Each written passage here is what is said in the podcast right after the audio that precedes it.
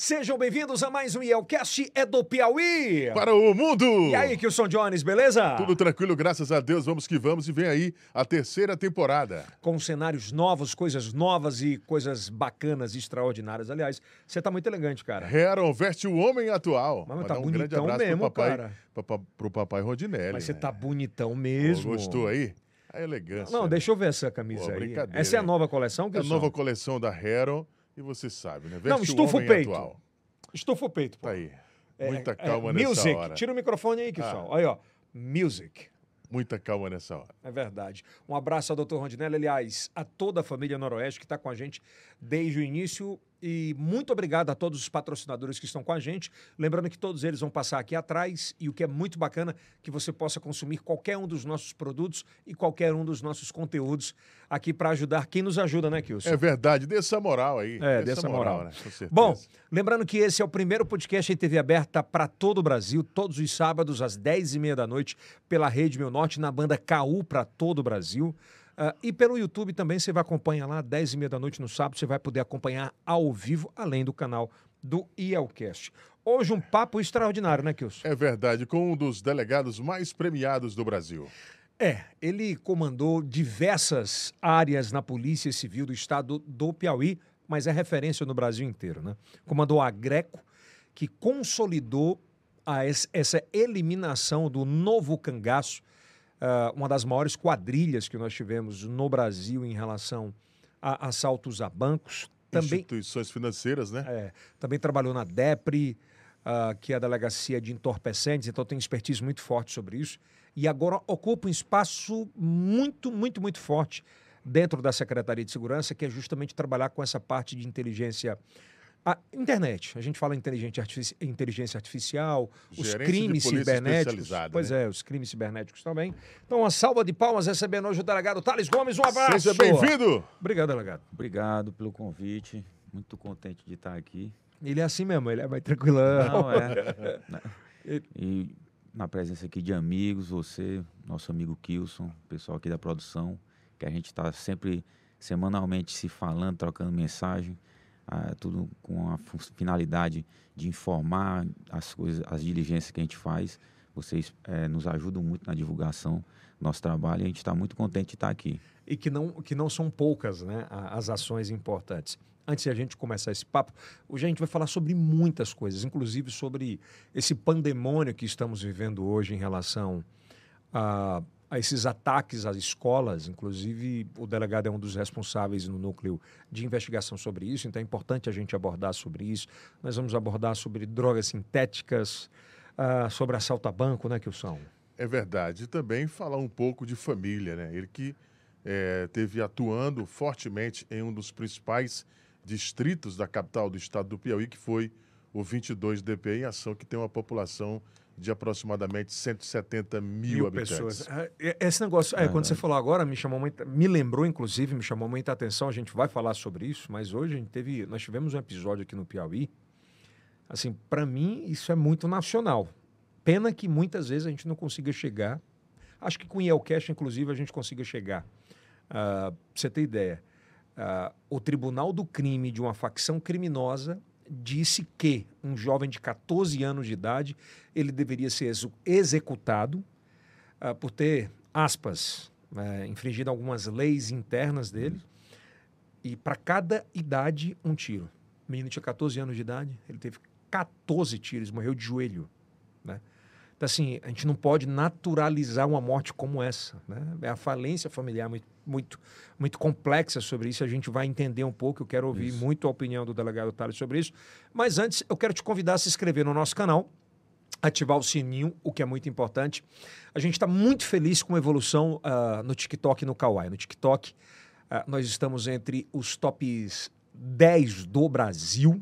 Já estamos chegando ao top 5 já, Will? Ou já passamos? Acho que... Ah, acho que já chegou, né? São mais de 170 milhões de views só no TikTok. Então a gente está muito feliz com isso. No Kawaii. Então, assim, para a gente aqui do Nordeste é uma revolução isso de chegar à nossa fala, de chegar ao nosso jeito de conversar, ao nosso jeito de bater papo, né, Kilson? É verdade. Tem gente até copiando a gente. Já? Já. Maria, eu não sabia nem que era, não. Vai para frente. Então, muitíssimo obrigado. Que Deus abençoe a todos nós. E, por favor, dê uma moral para a galera uh, que consuma qualquer um dos nossos produtos que estão aqui atrás e possam consumir também. E estamos lá no Meio Norte Mais, Grupo Meio Norte de Comunicação, que é o maior grupo de comunicação do Meio Norte do Brasil. Seja bem-vindo, delegado. Aqui eu posso chamar de Thales, né? Claro, fique à vontade. Tranquilo? Vamos conversar aqui frente a frente. É, bater um papo. Quem é o Thales mesmo, velho? Meu irmão, sou aqui de Teresina, é, tenho 43 anos, certo? Trabalho na Polícia Civil há 21 anos. Essa cabeça tá mais velha que a minha, eu tenho 42 é, já. Entrei muito novo na polícia, é, passei no concurso para agente de polícia no ano de 2000. É, em 2001 fui nomeado, fui, fui trabalhar em Floriano, e em 2009 passei no concurso para delegado. Nesse meio, meio caminho aí, eu sempre estudando para ser policial, para ser delegado, porque eu fazia engenharia civil e matemática na Universidade Federal. Que não tinha nada a ver com polícia. Nada a ver. E aí eu já, já ingressei na polícia para ser agente, né, policial civil. E aí me zanguei lá na universidade com as greves que tinham, na época uhum. do Fernando Henrique, tinha greve quase todo semestre, tinha que fazer as provas tudo de novo. Aí eu digo, rapaz, vou cursar direito. Aí passei no, no vestibular para direito.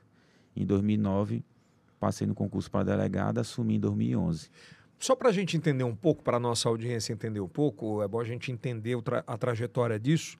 Acho que é por isso que é bom um bate-papo de podcast. É, você é filho de quem? São quantos irmãos? Qual era esse ambiente? O papai é professor, jornalista, professor Zé Gomes, né? Minha mãe. Aliás, um dos maiores. Grande Zé Gomes. Né? Um é. dos maiores jornalistas, é, principalmente na área do esporte. Exato. Grande cronista. Professor né? de bola. Fui repórter dele, você sabia? Eu, eu sei, sim. o, o, o Kills também já fez umas coisas com o papai. É, eu fui, eu fui, acho que tem no YouTube, inclusive, isso. Eu fui um dos primeiros, assim, quando eu cheguei aqui, uma das minhas primeiras missões foi ser repórter de seu pai. O Denis também, tem um bocado de gente que trabalhou com o papai, com o papai quando mais novos. A minha mãe é a Conceição, é servidora pública e nossa dona de casa, né? Lá em casa nós somos, somos sete filhos. Papai, papai tem uma outra família. Lá na minha casa sou eu mais quatro, sou o mais velho. O papai tem um, casal, né? O Júnior Luara. E eu tenho, tenho dois filhos, é, um de 24 anos, Thales Manuel, e um bem novinho, que é o Álvaro. Você não que seguiu Álvaro... muita regra do seu pai, não, né? não. Né? Teve sete, você teve dois. É, Manuel já formado, casado com a Mariane, mora em outro estado, advoga. Tem uma. Quer ser delegado? Quer, ele disse que quer, mas também tem uma veia empresarial, né? O que é muito bom. Uma vez ele pediu uma ajuda para montar uma loja, eu até montei, ajudei a montar uma loja uma loja de, de roupas. Ele está com essa ideia de novo, tomara que, que vá para frente. que evolua sobre isso, é. né? E o neném mais novo? Mas o Álvaro, o, o Álvaro completou um ano, agora em, em, março. Inclusive, em fevereiro, a gente passou um susto danado no, no, no, no Empório do no Zeca. Empório, né? Foi... É patrocinador nosso aqui. Exatamente. Cara, como é que foi aquela sensação? Rapaz, ali, o Álvaro, o dia que eu tive mais medo na minha vida foi o dia que ele nasceu porque teve uma complicação no parto e eu fiquei altamente assustado. Saí até da, da sala de cirurgia. E nesse dia do, do, do assalto, foi o dia que eu tive mais coragem. Mas como o cara tá lá assaltando e você Rapaz, tá com seu dia, filho? O dia incrível, o dia que eu mais tive coragem na minha vida foi aquele dia. Porque no, primeiro, no primeiro momento, eu tive que agir ali como pai. É, deixa eu explicar para quem está em casa. Para a imagem bem aí, por gentileza. Volta um pouquinho a imagem. Uh, o delegado é esse de camisa azul. Isso. Mostra lá. Ele, ele mostra lá. De camisa azul ali, estava com, com o filhinho. Exato. Era no domingo de manhã. E um dos lugares mais extraordinários que bacana a gente tem aqui. demais. É, que é o Empório. Muito bacana. Vamos entender a dinâmica, então. Vamos lá, delegado. Eu estava brincando ali com minha esposa, tirar foto pelo um espaço que tem na prateleira. No que eu estou abaixado, eu escuto assalto. Ele falando para minha esposa que eu levanto, eu vejo o cara de capacete e aí, em certo momento, rapidamente ele vira no sentido contrário ao meu e eu já penso em sair no sentido Esse da... Esse é o momento da foto. Aí ele gritou, olha, assalto. Assalto, assalto. Aí eu já estou ali pensando, rapaz, tenho que tirar o menino daqui e defender ele. Caraca. E aí eu vou em direção à saída do estacionamento, já pensando entregar ele para alguém, procurando alguém que ele não estava enxergando ninguém para entregar ele. Ou já pensando até em deixar ele lá no cantinho fora e esperar o cara sair.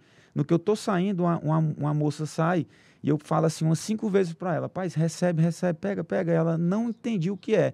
Como ela me conheceu, que ela foi minha aluna há muitos anos atrás, eu sou soube, eu sou soube na, depois que eu voltei para pegar o, o, a criança, e ela, Thales, rapaz, eu sou recebido porque eu te conheci. E aí eu conheci a, a menina, a Vanessa. E qual é aquele teu posicionamento naquela hora ali? Ali, ali eu corri para. Porque quando eu tô entregando o Álvaro, o cara tá assim a cerca de 5 metros de mim. E, e, era outra situação que não dava mais pra eu, também para eu trocar tiro com ele, porque o Álvaro ainda estava bem do meu lado.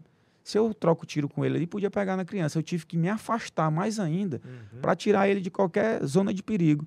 E aí eu fiquei abrigado ali no carro e o, o, o, bandido subiu na moto. No que eu enquadro ele, dou voz de polícia, ele faz menção de, de, de, de, de pegar a arma na cintura. E eu fiz uma avisada, porque ele estava de lado para mim, eu fiz uma avisada de acertar as pernas dele. Efetuei dois disparos.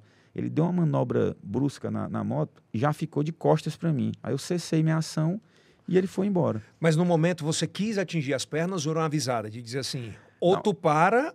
Eu gritei polícia, ele, aí ele, imediatamente ele botou a mão na cintura. Eu efetuei os dois disparos. Mas botou para derrubar? Só do jeito que eu estava fazendo a avisada, no tórax, eu baixei só um pouquinho para acertar nas pernas, porque ele tava de lado e tal eu, eu, eu procurei não, não acertar um tiro na, na, no, no, garrafão dele. E era um tiro, um tiro, de certa forma, até difícil. A distância aí dá uns 20, 30 metros. Mas, enfim. Até a porque gente... a pistola é muito difícil você chegar nesse. É, tran... Essa assim, precisão, né? Tentei fazer o que dava para fazer. Primeiro, a segurança de quem estava lá, para efetuar disparo ali dentro, só se fosse um último caso, né? E é... a ignorância fala muito alto nisso, né? Diz assim, por que, que o delegado não sacou da arma? Não, e... O, o, o, atrás do, do, bandido tinha umas três, quatro mulheres sentadas. Se eu, se eu, se eu efetuo o disparo e uma delas é atingida, eu estou acabado. Então é melhor, às vezes, se acovardar ou sair, procurar se abrigar, do que cometer um, um ato e pessoas inocentes serem, serem atingidas. Eu primeiro agi como pai, tirar o meu filho dali, sempre pensando na segurança dele e das pessoas dali. Quando eu vi que estava tranquilo para eu fazer o que eu, que eu fiz, foi disparar, efetuar o disparo, eu agi da forma que agi, mas uma, uma todo momento eu evitei fazer isso. É uma pergunta que acho que muita gente deve se fazer, assim, se faz, né? Sua esposa, ela ficou muito assustada ou tu já prepara ela para isso? Assim, é, quando eu saí com, com a criança lá, pra, fui para fora, que, isso, que ela escutou os dois disparos que eu fiz, foi a maior gritaria dela lá dentro, né? Nervosismo. Mas ela, eu sempre converso essas situações com ela. Nesse momento aí, por exemplo, que ela baixou, já ela, ali... ela Ali, logo em seguida, eu já efetuei os dois disparos. Eu, eu entendo, mas assim, tu orienta ela numa situação Não, como essa, pra, assim, olha, aconteceu... Para todas as pessoas, eu, eu sempre que oriento... contigo. Eu oriento a não reagir. O bandido só quer suas coisas. Seu carro, seu colar, seu uhum. telefone, isso aí a gente vai comprar de novo, certo? Eu sempre recomendo a não reagir. Até mesmo o policial. Só se for se, se for possível, se ninguém for. for é, tem que ter muita cabeça fria. É muita coisa. Aí foi 20, 25 segundos, a gente pensa muita coisa rápido e toma é. decisões que as decisões que a gente toma ali podem repercutir para a vida da gente toda. Então eu sempre aconselho a não reagir. O, o, você conseguiu recuperar o telefone dela?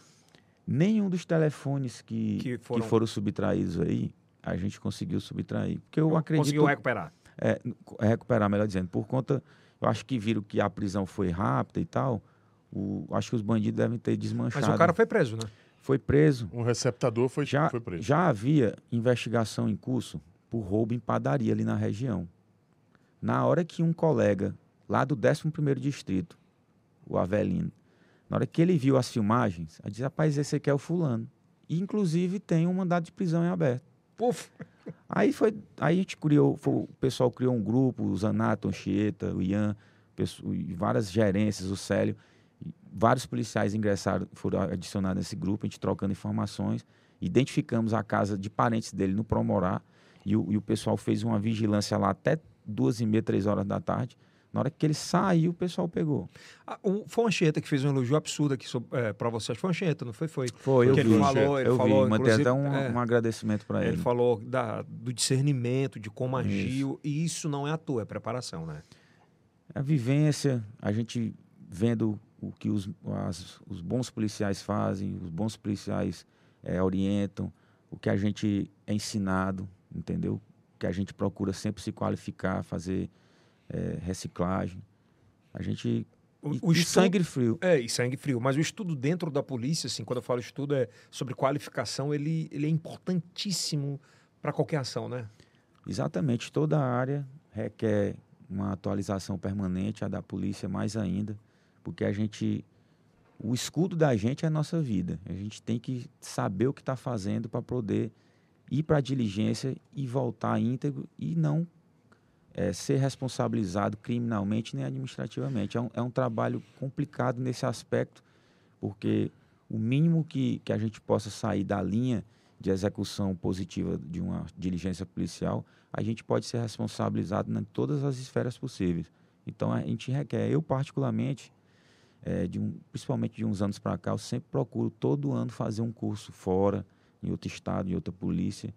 Na hora que eu conheço um cara de fora, eu digo, rapaz, me arruma um, curso dessa área, desse segmento, para a gente poder sempre estar atualizado. Baixar a atualização, né? Todos os dias. Exatamente, é importante. Bom, ainda vamos, agora vamos voltar um pouquinho mais para trás ainda, né? Aí o senhor ingressa ah, na Polícia Civil do Estado do Piauí, primeiro como agente, Como agente em 2000. em 2000, não ainda como delegado. Não, do- delegado eu passei no concurso em 2009 e assumi em 2011. Porque até teu pai e tua mãe não tinham nenhuma relação com, com a segurança Não. pública. Eu cursava, como eu falei, engenharia e matemática na Federal. Gostava, eu era muito bom em matemática. Mas aí um dia eu estava estudando lá em casa, a mamãe chegou com, com a propaganda do, do concurso que ia ter para a gente. Pai, faz aí, tu vai, passa um tempo aí, ganha essa bolsa aí, que eu disse que tinha uma bolsa e tal. Eu digo, "Pai, pague, pague a, a inscrição que eu faço. Passei e comecei a gostar. Impressionante, nunca pensei em Tu trabalhar lembra na de um polícia. fato especial que, que tem te chamado a atenção? Isso aí isso é o que eu quero para minha vida. É, é, Yeldson, em 2002, dia 8 de setembro de 2002, eu já agente, eu já agente de polícia, eu vi que eu me, me identifiquei na, na carreira. É, eu estava de plantão lá no, no 12º e o telefone tocou e estava tendo uma subtração de propaganda eleitoral na, na, na Homero. Foi até a, a vereadora, na época, a Flora Isabel. De rapaz, O tão que é o que seria? subtraindo propaganda do Ah, PT, tipo- do Wellington Dias na época. Colocava, eh, pregava e alguém retirava. Na época ainda podia botar a bandeira, eles botaram a, a avenida amanhecia vermelha Uhum. e à noite os caras subtraiu todas essas bandeiras e botava azul do candidato do Hugo. E aí eu digo, rapaz, aí aí eu digo, "Doutor, vereador, eu não posso, porque assim e tal, é crime eleitoral, é federal, não sei o quê. Aí ela ligou de novo, e pressionando. Eu digo, rapaz, pensei, melhor eu ir, porque depois ela vai me denunciar que eu não estou querendo agir. peguei, um, peguei um carrozinho, um Corsa, e fui com, com o pessoal. E no, descendo a Almero, já chegando no Pão de Açúcar, eu vi um cara descendo de um poste com a bandeira. Aí eu olho para frente, um gol quadradinho, os caras entrando nesse carro. Quando eu abordo, tinha três policiais militares subtraindo essas bandeiras, certo? No final das contas. Tipo, eles estavam resguardando os caras. Vão lá que a gente é PM. Não, eles mesmos estavam subtraindo. Ah, não estava dando possibilidade. Não, eles trabalhavam no, no- no gabinete da assistência militar do Karnak. E aí, na hora que eu abordei, o cara pegue bem aqui, ligue para fulano. No caso, era um, um capitão lá do Karnak. Porque tá todo mundo sabendo disso aqui. Eu digo, não, cara, eu não converso com ninguém meio de rua, não. Vamos para a delegacia. E no meio do caminho, o cara parou o carro, que eu botei uma parte no, no carro que a gente estava, outra parte na- no carro que eles estavam, que era um carro oficial. Um carro do Estado, lá Que do Karnak subtraindo as bandeiras. De rapaz, atende aqui que o capitão tal, o coronel tal quer falar contigo. Eu digo, cara, eu já te falei, eu estou fazendo meu trabalho, não vou resolver nada em meio de rua. E nisso foi uma confusão. Nesse, tipo, ti- nesse tempo tinha centrais de flagrante em zonas. Uma das centrais de flagrante era lá no segundo. Quando eu cheguei lá no segundo DP, estava lotado de policial militar e, o, e a campanha, a assessoria da campanha do Elton Dias todinha lá na porta do segundo DP. Na hora que eu estacionei os carros, eles trancaram os carros para não levarem o carro, com a bandeira lotada de bandeira. Quando eu estava entregando os, os policiais para o delegado plantonista, deixaram esses homens fugir. Deixaram? né? Deixaram fugir lá do plantão. Acho que muito, Rapaz. muito policial lá dentro deixaram fugir. Rapaz, eu fiquei, confesso, fiquei assim tão nervoso que eu Quem abriu o portão? Ninguém não sabe até hoje. Quem era o fiquei- delegado? Era o delegado Miguel Vicente. No que eu tô conversando com ele, chega a notícia, os homens foram embora. Aí eu comecei, digo bem aqui com toda sinceridade, comecei a chorar. Porque eu fiquei com medo de ser demitido e tudo, porque estavam só falando no, no trajeto que eu ia ser transferido para Cristalândia, para Corrente, solta os homens. Rapaz, solte os homens. Ligaram lá pro delegacia do 10 segundo que eu trabalhava lá. Calma, que bom que a sua autoridade, concursadamente, Pois é, aí, mas mesmo assim, eu, eu fiquei com um É temor óbvio, muito é novo, novo, e tal. né? Aí chegou uma ordem, cara, isso aí é crime eleitoral. Leva para a Polícia Federal. A gente levou lá para a Superintendência da Polícia Federal. A gente saiu de lá uma hora da tarde. O procurador da República, na época, o Kelston Lages, foi, pega, foi acompanhar Uhum. a minha oitiva junto com um delegado que era de plantão e vir a gravidade do fato, né? Devido ao crime eleitoral. Isso foi no domingo. Quando foi na quinta-feira que eu estava de plantão, que eu estava na porta da delegacia, passa um, um carro. Aí os colegas dizem, rapaz, esses caras estranhos dentro desse carro. Quando demorou um pouquinho, o telefone tocou. Aí o colega atendeu, Thales, cara aqui querendo falar contigo, a voz estranha. Na hora que eu liguei, eu disse, ó, na hora que eu atendi, rapaz, estamos sabendo onde é que tu mora, quem é tua família, todinho, vamos te pegar. Aí desligou o telefone. Aí eu digo, rapaz, não acredito não, cara, isso aqui é por causa de quinta.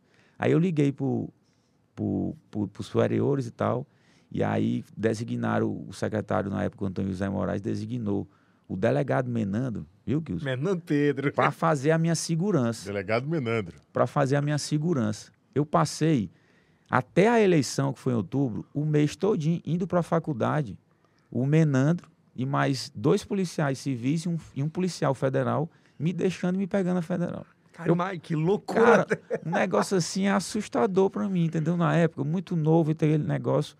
Mas eu me fortaleci muito. Mentalmente, inclusive. né? mentalmente e, e vendo que você tem- fazendo suas coisas certas, da forma correta, né? Você está respaldado e todo mundo tem que apoiar, porque naquele momento, toda a pressão que eu peguei para liberar os caras, entendeu? Tanto, Vamos fazer Foi- um foi- paralelo aqui. Tu imagina nessa parada do Bolsonaro agora das joias, eh, se, o, se o cara da, da, da alfândega libera. pois é. Res- Se você trouxer uma, uma, uma paridade a é. isso, é mais ou menos.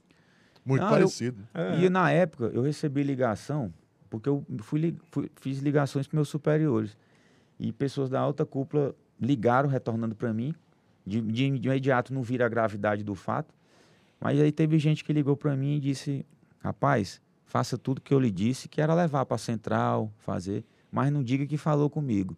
Porque viram que passou uma, a semana todinha seguinte, que nesse tempo não tinha internet como tem hoje, a semana todinha seguinte a esse fato, a propaganda eleitoral reportando foi, isso. foi só isso aí. Foi só isso aí. Saiu na Folha de São Paulo, em vários meios de comunicação da época. Ainda hoje eu tenho o material lá em casa. E, e- e a, a repercussão no meio acadêmico lá da universidade, que na época eu estudava lá, eh, foi tão grande que o pessoal fez até um abaixo assinado lá pedindo segurança para mim. Foi um negócio que me marcou muito na época. Mas ele te deu muito gás para querer ser delegado. Ainda hoje eu tenho essas coisas guardadas lá. a- a- a- o abaixo assinado foi feito um- uma, uma solenidade lá para mim. E, e tu descobriu quem foi o cara que te ameaçou depois? Eu, como delegado, Rapaz, queria saber quem era Eu, eu sei quem foi. Inclusive, a- a- na época ele era um, um capitão, né? O, o- Ah, foi PM? é, ligou e falou que eu ia para Cristalândia se eu, não, se eu não liberasse os caras, né? Abafasse o caso lá, mas eu não tinha como. Onde é que esse cara tá hoje? Rapaz, deixa pra lá. Não, não, Mas ele é grande? É. É, só evoluiu na, na, na carreira militar, 100%. Foi mesmo. Foi. Ah, ocorre. Mas já, já trombou contigo? Já, mas falou comigo tranquilo. Como se nada. Nada tivesse acontecido. Que louco. Foi loucura. Meu prontuário, que tinha minhas informações, meu decreto de nomeação e tudo, ficou sumido. Foi no final das contas, quando foi aparecer, já foi em janeiro. Disse que estava na mesa do secretário. Que não era digital, né? Era, era tudo no papel. Era para mesmo me perseguir mesmo. O negócio foi Mas pesado. que bom que tu topou a né? parada e. Não, é, é o que eu- foi serviu para me dar Só- base de, de- Só, só uma pergunta, tu era casado na época? Era, já era casado. Pô, porque a pressão da mulher num negócio desse. Não, a, é, a, pra pra te falar uma verdade, eu passei uns dois dias dormindo com guarda-roupa na janela. Com medo desses caras me pegarem. Muito novinho, cara. Como você vê como são as coisas. Mas ó, como é que não quem, fica, velho? vê, quem me vê fazendo o que eu faço hoje, não É. sabe, assim, em termos de diligência, que eu, s- que eu não quero, eu sou de linha de frente. Eu- É, tu o é que de o rua. policial, o que o policial faz na diligência comigo, eu tô ali para fazer do lado dele. Aham. Mas assim, muito novinho, não tive amparo de, dos meus superiores, entendeu? Foi, eu fiquei mesmo sozinho. Botar o guarda-roupa e disse, Rapaz, se na vier, raça, né? com medo, meu amigo. Mas é assim mesmo. É, foi graças, a, graças a Deus a gente evoluiu e e estamos sempre em processo de evolução, mas foi assim, é, em termos de pessoa, de, de policial, Bacana, foi é. uma formação muito grande para mim. você faz o concurso para delegado. Isso, em, do- em 2009, desde quando, é, na reta final do meu, meu curso de Direito, eu sempre fiz concursos da área, da área policial. Eu fiz para a PRF, eu passei no concurso que teve em 2008, que é um concurso que era regionalizado Pará. Passei para agente penitenciário, que eu era agente polícia, mas eu fiz só para testar. Teve um concurso em 2008 que eu Também passou. passei. Na época que eu passei para delegado, eu também passei na primeira fase para agente de polícia da Federal. Inclusive, comecei a fazer um treinamento para visando o teste físico. Só que eu já tinha feito a primeira fase de delegado e vi que ia passar com o gabarito, que saiu. Eu digo, rapaz, eu vou é continuar estudando para fazer a segunda fase de delegado, que é a prova subjetiva, e não vou, vou deixar de mão a Polícia Federal. E fui, e fui estudar para passar na, na, na fase, na segunda fase de delegado, porque eu vi que minha pontuação era muito boa. E na época eu fiquei em sétimo, dentro da, da, da pontuação. Da, Eram quantos? eram 15 vagas. Eu fiquei em sétimo na primeira fase e na segunda fase eu fiquei em décimo segundo. Estudava total- quantas horas por dia? Por dia.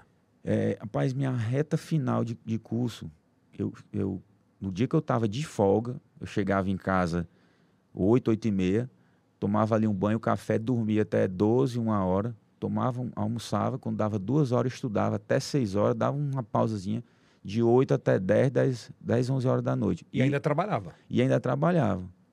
Essa desculpa de que, ah, eu não, Não. consigo estudar porque eu uma trabalho. rotina, uma rotina de dedicação, de fazer um cursinho, comprar um livro bacana, tá sempre com as questões, muita questão, fazendo muita questão de concurso na área O policial. bizu, né? Exatamente. Eu acho que é importante eu te fazer uma pergunta, até para tu ajudar a meninada, a juventude de hoje, eu acho que vale muito. Né? Você é um cara que primeiro passou para agente, depois para delegado, extremamente concorrido, mas que vivia numa capital eh, interiorana de pouco menos de um milhão de pessoas e que a maioria da, da tua idade ela preferia ir para noite e brincar e curtir. É. Por que essa opção? A questão é, para a gente ser alguém, para a gente, independente de ser concursado, mas você se dedicando na- no que você quer, seu objetivo. Meu objetivo era ser delegado. Porque hoje mesmo, eu estava conversando com o meu chefe, com o Keiko e outros colegas lá no gabinete, eu nunca estudei para ser delegado do, do Greco, da entorpecente, da gerência de polícia. Eu, eu estudei para ser delegado do distrito.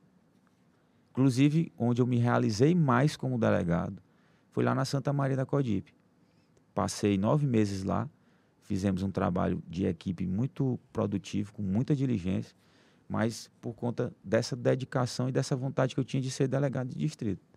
Então, eh, na reta final do meu curso, durante o curso, eu sempre estudei visando isso. Então, a mesma forma, fazendo um paralelo com outras profissões, se a pessoa tem um objetivo, é, é, se preparar e estudar dentro da, da qualificação que é necessária. Então, eu procurei muito no meu curso estudar visando passar no concurso de delegado. Sempre me inteirando nas novidades, vi- visando passar nesse É, concurso. curtir, depois você curte, né? Exatamente. Se eu- for uma vibe sua também. Exato. Estudar primeiro, né? Exatamente. Eu, eu, eu nessa, botei na minha cabeça que eu, que eu ia conseguir. Eu fiz o concurso de 2006, eh, fiquei por três pontos, considerando a nota de corte. Foi 69, eu fiz 66. Fiquei altamente chateado por conta de vacilo que você dá ali na, nos últimos momentos da prova.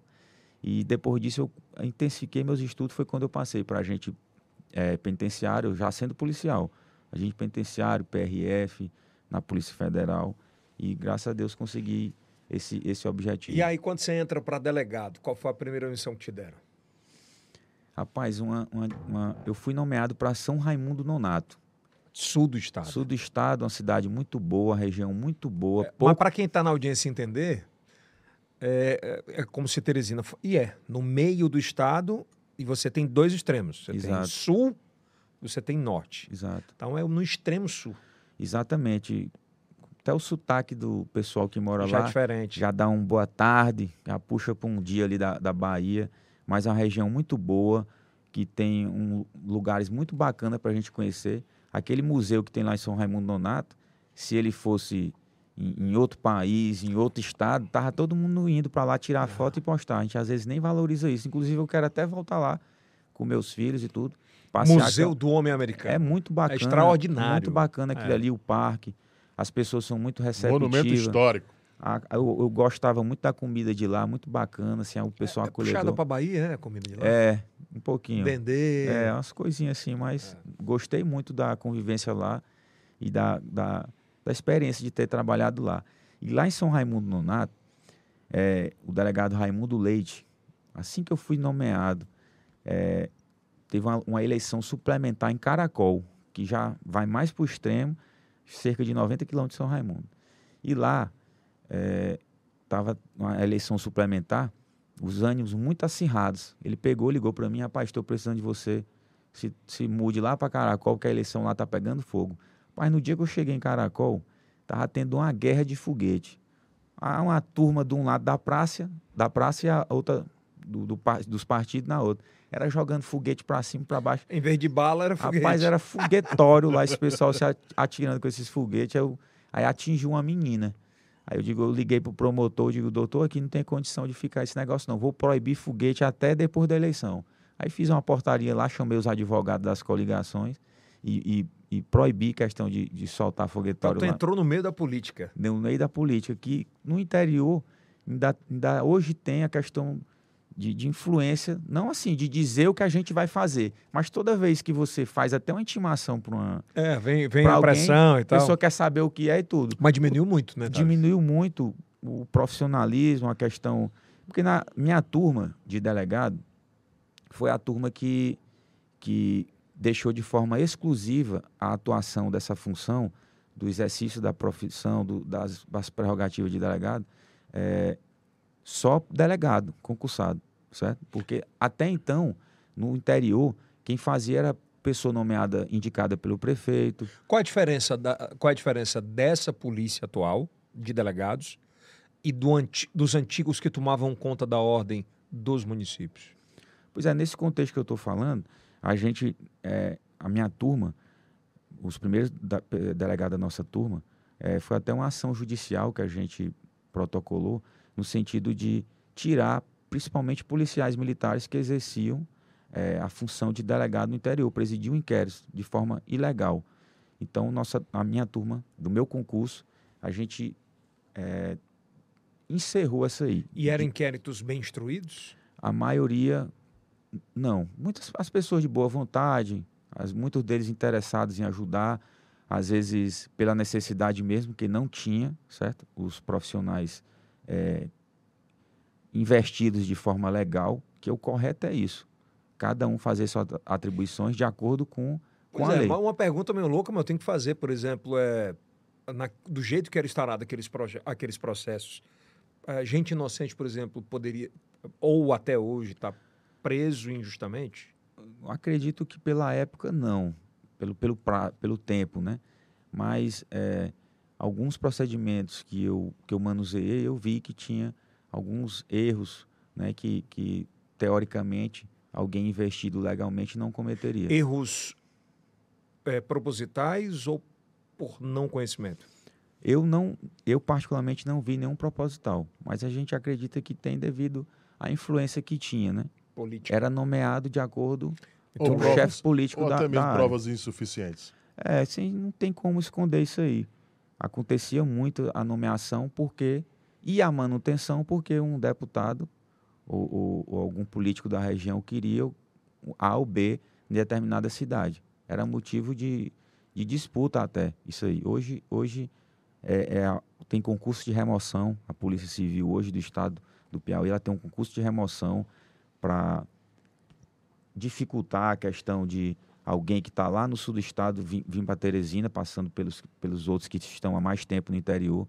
O certo é que o correto foi da forma que foi feita, é, botando só as pessoas legalmente investidas, concursadas.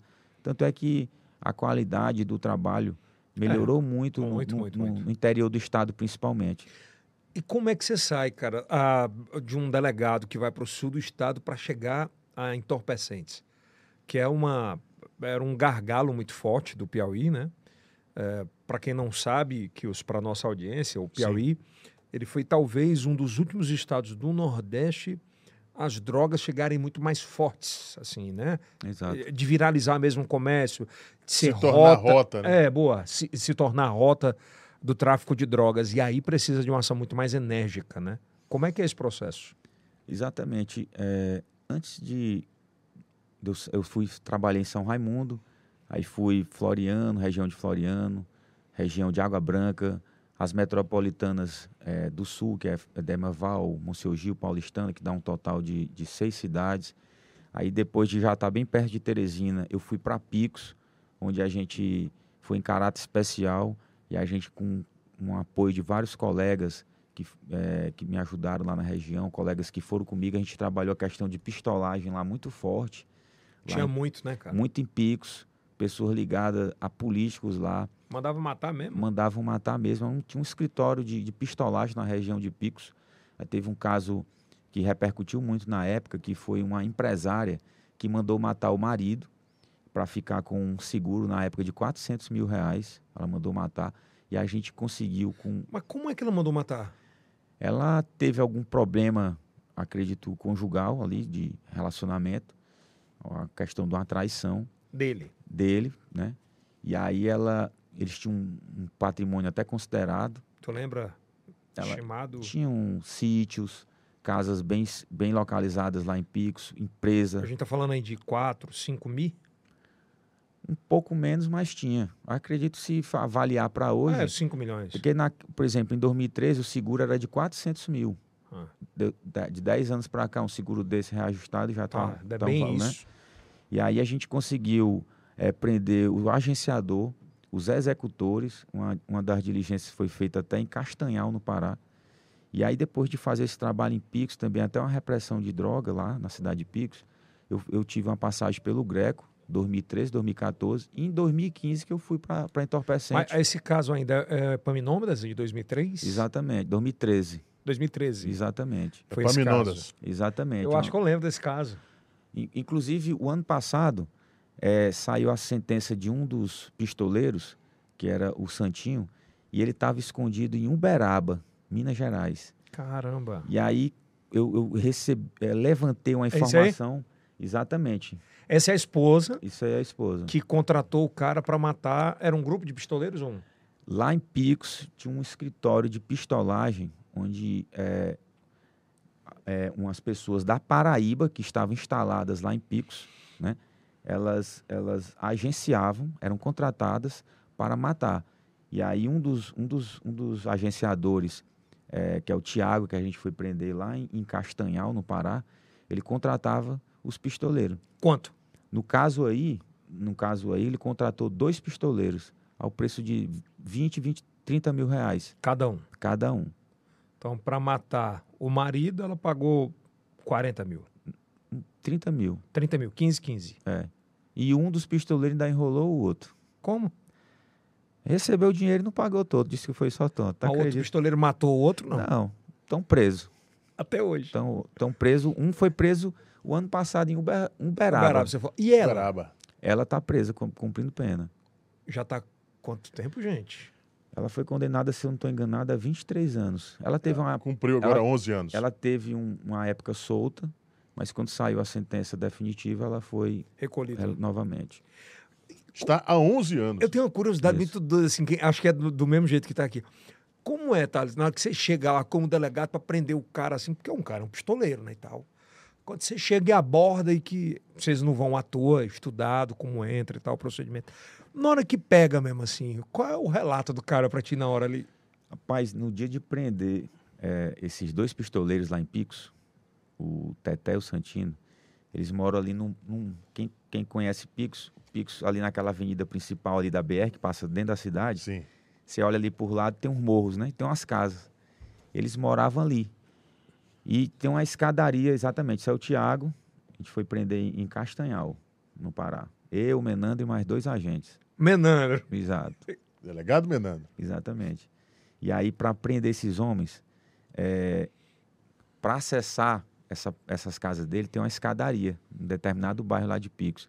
A gente usou uma determinada estratégia, um, um, uma parte da equipe subiu primeiro e uma, uma, o restante ficou na parte, na parte de baixo, na da rua.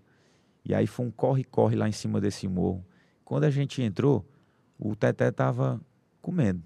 Não deu para ele. Foi tão rápida a ação que ele não, não. Quando ele viu assim. Manteve a calma. Aí disse: Não, já foi. Tal, prendemos, algemamos. O outro conseguiu fugir pulando o muro, mas conseguimos pegar três casas depois, todo ralado. Já tinha a equipe toda pronta. Toda pronta. E não dava para ele fugir para o fundo, porque o fundo da casa é o morro, né? E aí nós conseguimos apreender as armas, muita Tudo. droga, a, as armas, as armas, é, a comparação balística. Aquele tempo já deu positivo, que ele, foram duas armas que foram usadas, um revólver e uma pistola 9mm. Mas como é que uma mulher casada com um cara contrata um pistoleiro e acha que não vai ser presa? O que que passa na cabeça dela? Assim, eu acredito que na época, como tinha o crime de pistolagem muito forte lá na região, né? e vendo que vários casos não tinham solução, a pessoa se encorajou para contratar é, é, os pistoleiros e tinha também a questão, tudo planejado, premeditado, questão de, um- de um seguro. Então não era só a traição.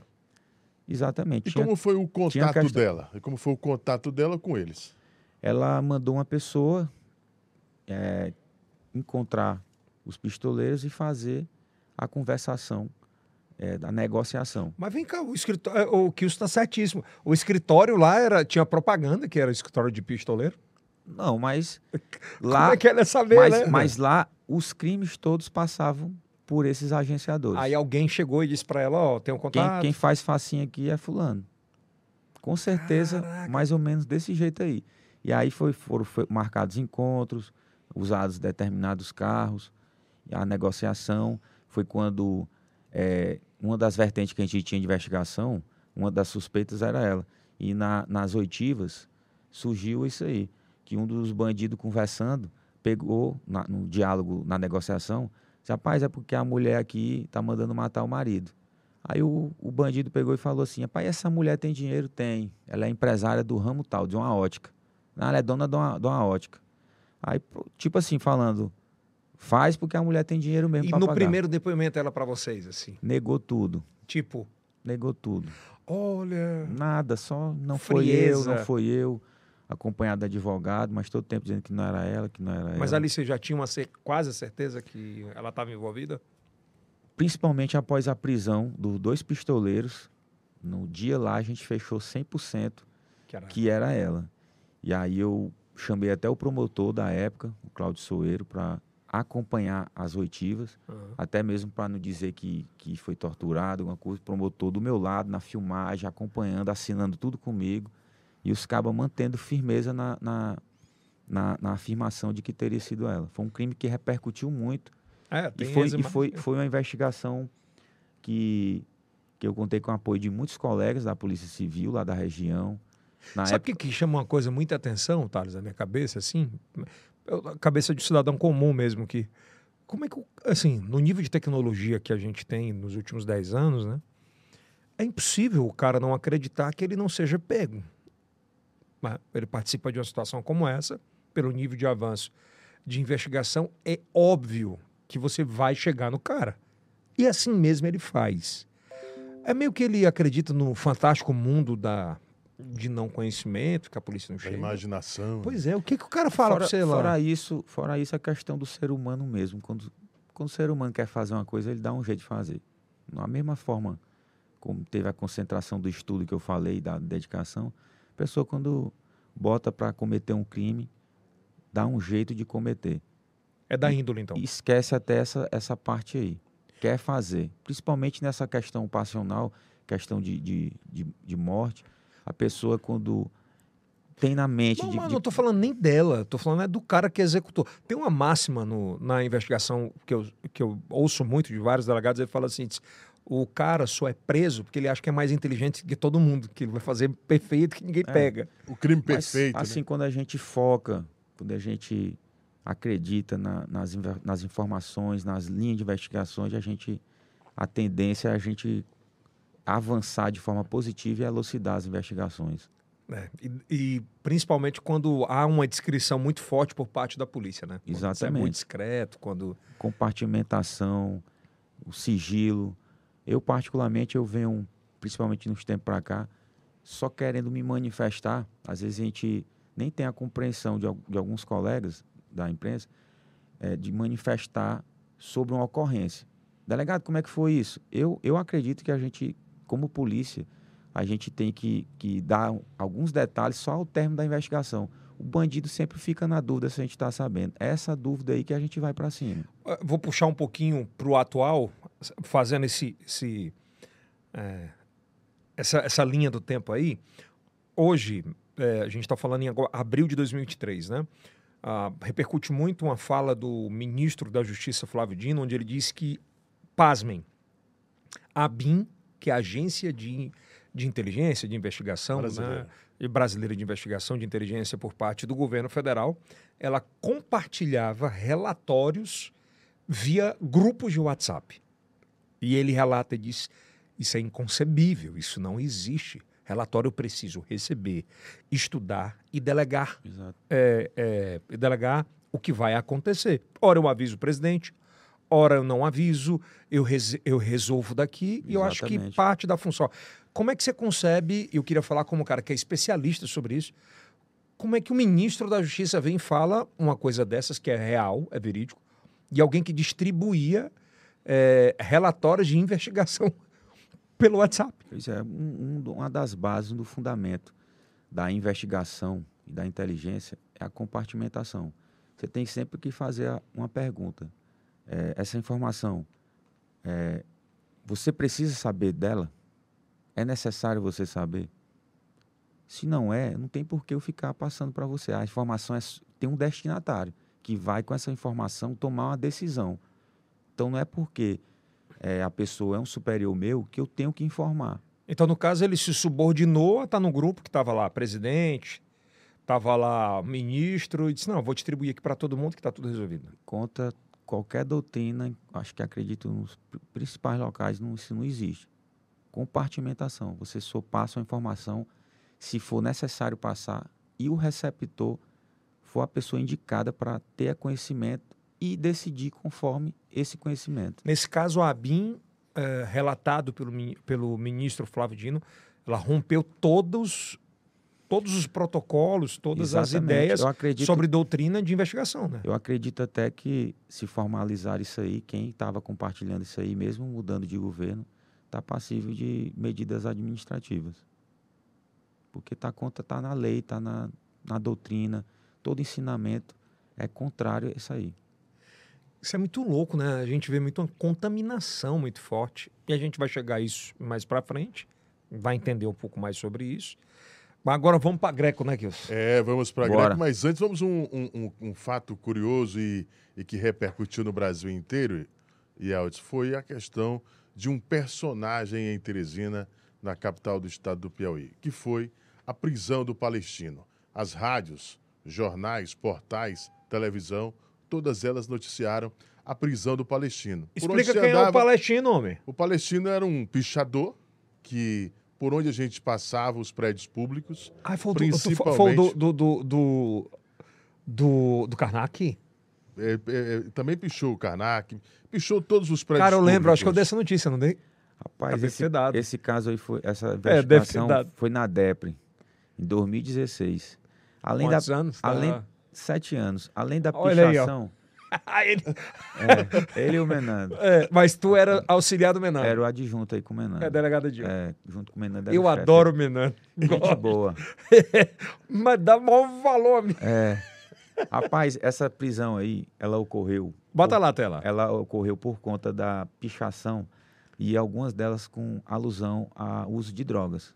Como eu trabalhava na DEPRE, consegui levantar essa informação, a gente fez uma, uma diligência em cima dele, com base na lei de crimes ambientais, né, que a, a pichação, tá, a questão, o ato de pichar está previsto na lei ambiental, e também por conta, por conta da apologia de uso de drogas. Esse rapaz ele fez uma, uma viagem para aqueles atos que estava tendo em Brasília, em 2016, do trajeto até lá, do trajeto até lá, onde o ônibus parava, ele pichava e postava. Na rodoviária, teve uma pichação que ele fez na rodoviária de uma cidade do interior, a viatura do lado, ele pichou e tirou uma foto aparecendo a viatura e a pichação no, no prédio público. Acreditando muito que não. Vários prédios pú- públicos em Brasília, aqui em Teresina, a gente periciou eh, esses prédios né, para constatar a pichação e a gente fez um procedimento e pedimos a, a prisão temporária dele para poder aprofundar alguma situação, porque eh, essa, essa galera aí da, da pichação tem muito uma confus- confusão com a questão de grafite. O grafiteiro é a profissão. Exato. Inclusive, muita gente, até mesmo sem saber, defendia o ato dele. Mas, assim, ninguém oferece seu muro ou sua casa para o cara aí fazer as inscrições que ele faz, que elas são de natureza criminosa. Não é como um grafite, que são tem muitos grafites arte, né? altamente Ah, bacanas, né? demais. que você autoriza a pessoa ir lá no seu muro, numa praça com autorização da prefeitura, do, da- do ente público, e fazer a arte Vamos, dele. vamos falar, o maior palco disso é São Paulo. A, a grande maioria dos prédios públicos, eles são ilustrados né, sobre, é, é, com esses artistas. Isso, Esse não. o, o grafite é, é uma arte moderna, representa o que a gente vive. O grafiteiro ali, às vezes, expressa... Mas esse aí tá- não, era não. maconheiro mesmo e... Exato. E aí a gente aprendeu vários... é, Não, não é nada contra o maconheiro. Esse era um maconheiro infringidor da É. lei. e aí a gente... várias é, tubos de, de spray, e ele realmente confessou e acha que faz certo. E ainda hoje ele faz pichação, Ele pegou cadeia? O crime, o crime é de menor potencial ofensivo. É, se eu não estou enganado, ele ficou de doar chapéus para uma instituição. Mas não foi pra cadeia. Não, não Tu ficou. acha que isso, é, de certa forma, não incentiva o cara ir lá e fazer como rebeldia? Incentiva porque ele continua fazendo. Continua fazendo. É, as inscrições dele continuam nos prédios. Gente- eu, É, porque pelo são menos, duas eu- coisas muito diferentes. eu- quem arte, é, quem faz arte e quem Que é faz o grafite, né? é, eu- eu acredito que determinada sigla que é colocada em alguns prédios, seja dele, tal Qual era? Você lembra? PLT. PLT. Posso estar enganado, mas eu acredito que PLT é palestino. Certo? Tem algumas pichações desse jeito, mas é, tem que aprofundar para poder Mas ele fechar. continua na mesma pegadinha de droga, Eu de acredito que sim. É. Rapaz, rapaz aí da, da, da Zona Norte, a gente acredita que ainda continua, mas tem que ter uma investigação para comprovar. Não posso afirmar E, 100%. e nessa nova gestão ah, da Secretaria de Segurança, acredito eu que pelo nível de digitalização, e não deixa de ser digital, de marcar, É. deve haver um trabalho também sobre isso, né? Porque o empresário não aguenta ter a com sua, sua fachada acabada toda semana, a cada 15 certeza. dias, né? Com certeza. É, o- recentemente eu recebi informação, muita gente me procura pelas redes sociais, pelos meus, meus WhatsApp. Uma, uma empresária é, tem um tipo um spa, praticamente toda semana o sujeito vai escrever lá no muro dela. Praticamente toda semana A fachada da da loja. fachada, toda semana, ali na Zona Leste. Ela até me procurou e tal, eu dei uma força aí na delegacia para avançar e identificar. Identificou? É, tem filmagem e tudo, o pessoal está avançando, é uma coisa um pouco recente. Cara, isso é um- eu sou empreendedor, isso é de lascar, pô. É. O cara monta um negócio, paga funcionário, tem que pagar Exato. imposto. Aí o cara vai lá e estraga com a fachada. pô. Aos olhos, aos olhos de muita gente, não é É não, é muito foda, é muito exato, ruim. exato, mas é, é crime e só sabe quem, quem Ah. recebe a pichação. Então vamos lá, falar do crime organizado, Aí, grupo- aí que chega na Greco, né? é, que Bora. é o Grupo de Repressão ao Crime Organizado, que hoje é Draco. Mas o senhor passou por lá durante quatro anos e toneladas de cocaína, várias apreensões e combater o novo, o novo cangaço. Como foi? Paz, foi um grande desafio para mim é, chefiar aquela unidade que é referência na Polícia Civil do Estado, no Nordeste, no Brasil, fez investigações altamente exitosas.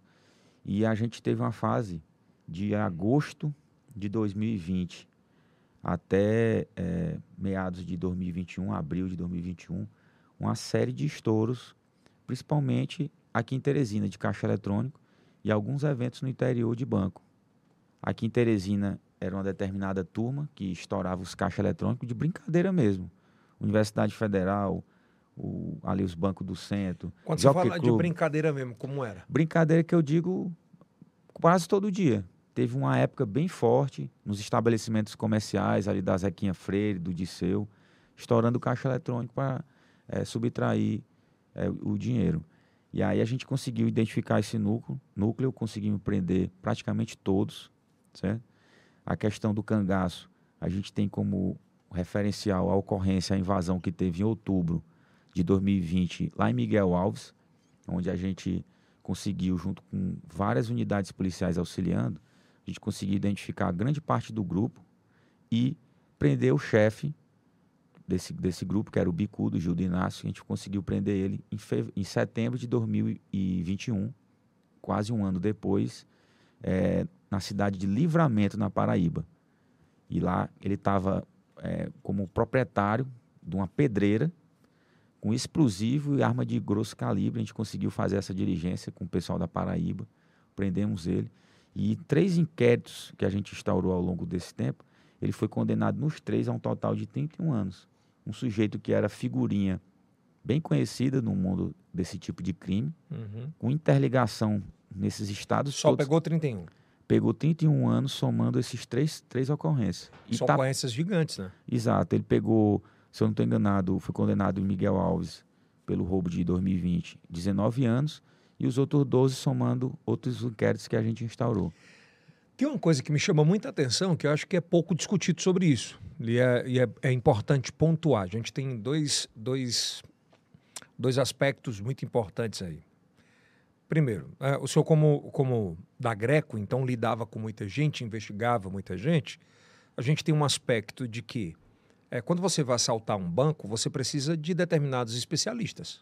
Exato. Você não consegue ir estourar um cofre sem entender sobre cofre. Isso. Você não consegue ter a logística de como aquilo acontece sem ter alguém que tenha a logística. Não é só sacar de uma arma e, e fazer isso em punho. Ponto. Bem aqui.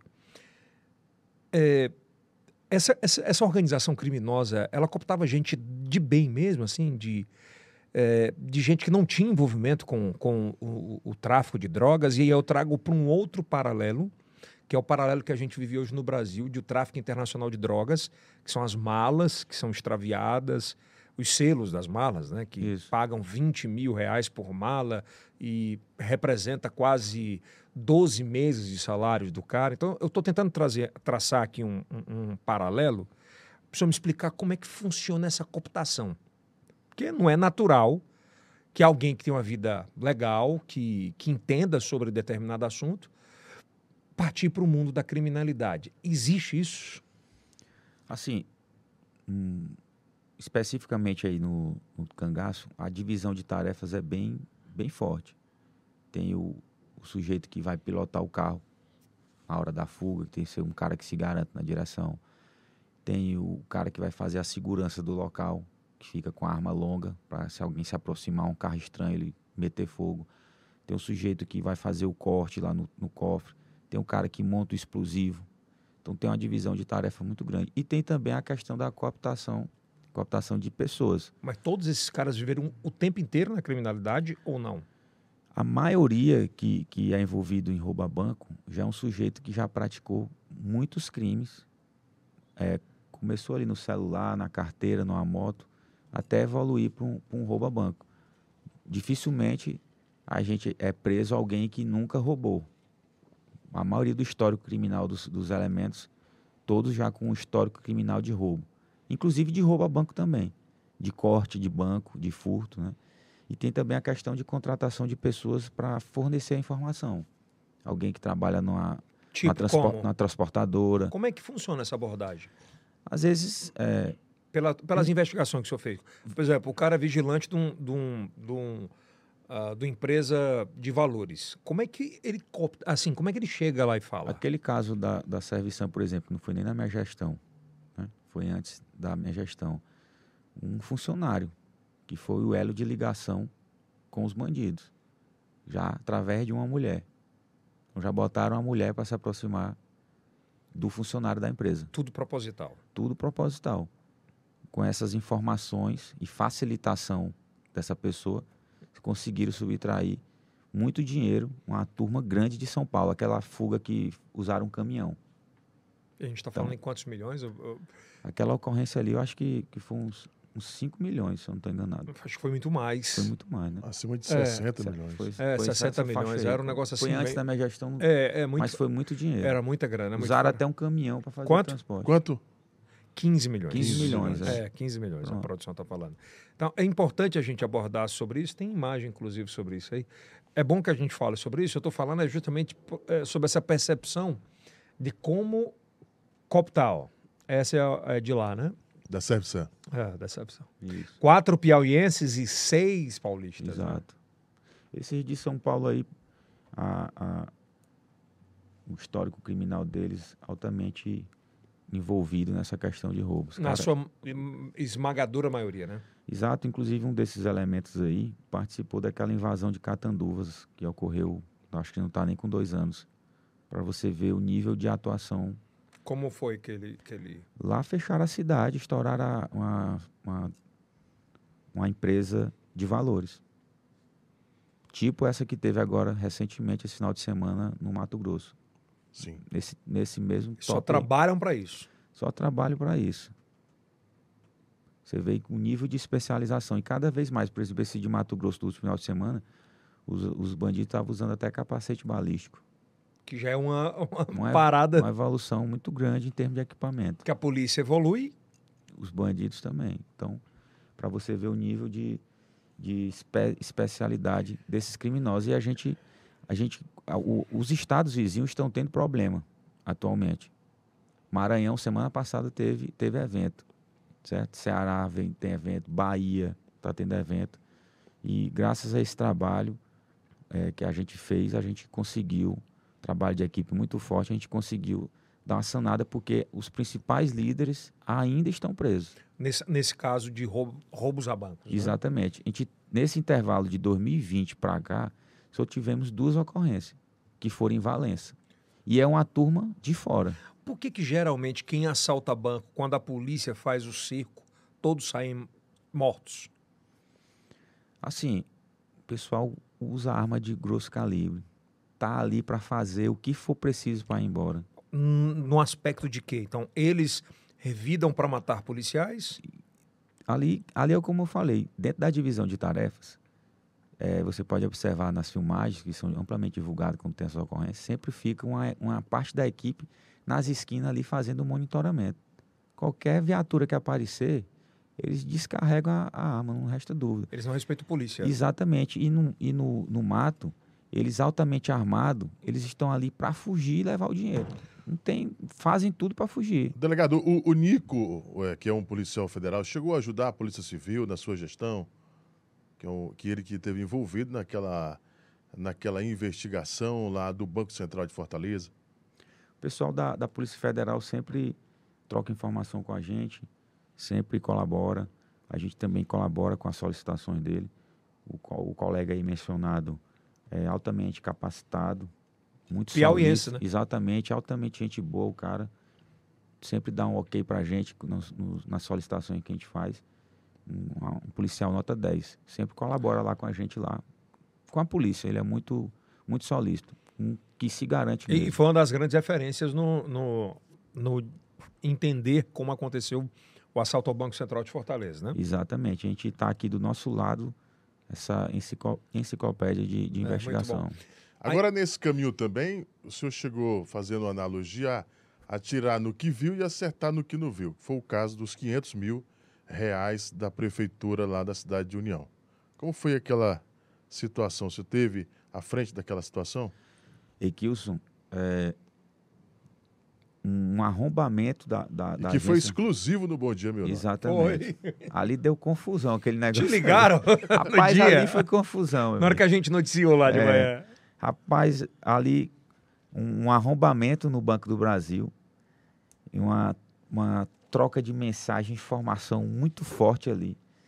É, uma parte dos bandidos foram abordados, e aí por conta de questão de comunicação, zona rural, o pessoal pegou isso e liberou. Quando, quando a internet voltou. voltou, que eu vi a foto, eu digo, rapaz, volte lá e acha os caras, que é os homens. Esse bicho bem é bandido, um, um, um, criminoso ali do Disseu.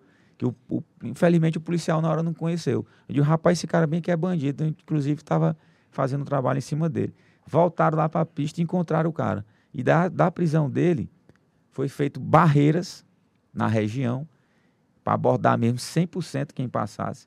E aí no, no transcurso da abordagem, um carro furou o, o, o, bloqueio policial e na perseguição chegou e encontrou esse dinheiro aí. Promotora foi atrás para ver esse dinheiro, pessoal da prefeitura. Foi, um, foi muita ligação para saber quanto que tinha, quanto esse que não esquentão tinha. aí, ó. Exatamente. Olha essa imagem. Mudou, mudou a história lá da eleição lá, na cidade. Mas né? de quem era o dinheiro, delegado? O dinheiro, o dinheiro era foi sacado num contrato de um fornecimento de livros lá da gestão municipal. Aí foi feito um trabalho por conta, a partir do momento que constatou que era verba federal, a gente passou toda a ocorrência para a Polícia, Federal. Polícia Federal. Mas na manhã seguinte, a promotora da cidade nos procurou, a gente informou tudo, mostramos todo o trabalho que foi feito, a questão da apreensão do dinheiro, e, e, e imediatamente a gente já formalizou tudo para a Polícia Federal, que fez a investigação. Qual é o papo do cara desse na hora, na hora que é preso assim? Eu, eu gosto de ver os detalhes assim. Rapaz. A imagem do cara, você tá preso por isso, por isso. O que o cara fala pro delegado assim ah, No começo ali, pela informação dos colegas, é, que não achou o dinheiro de imediato, né? Tava, tava tranquilo. Depois que, a, que a, o dinheiro foi encontrado, acaba, inventa várias histórias, aí é que o policial percebe que está tendo alguma coisa errada ainda se argumentou, um vereador ainda apareceu para liberar lá o, o carro, porque não, porque o carro é isso, o dinheiro é isso, o quê.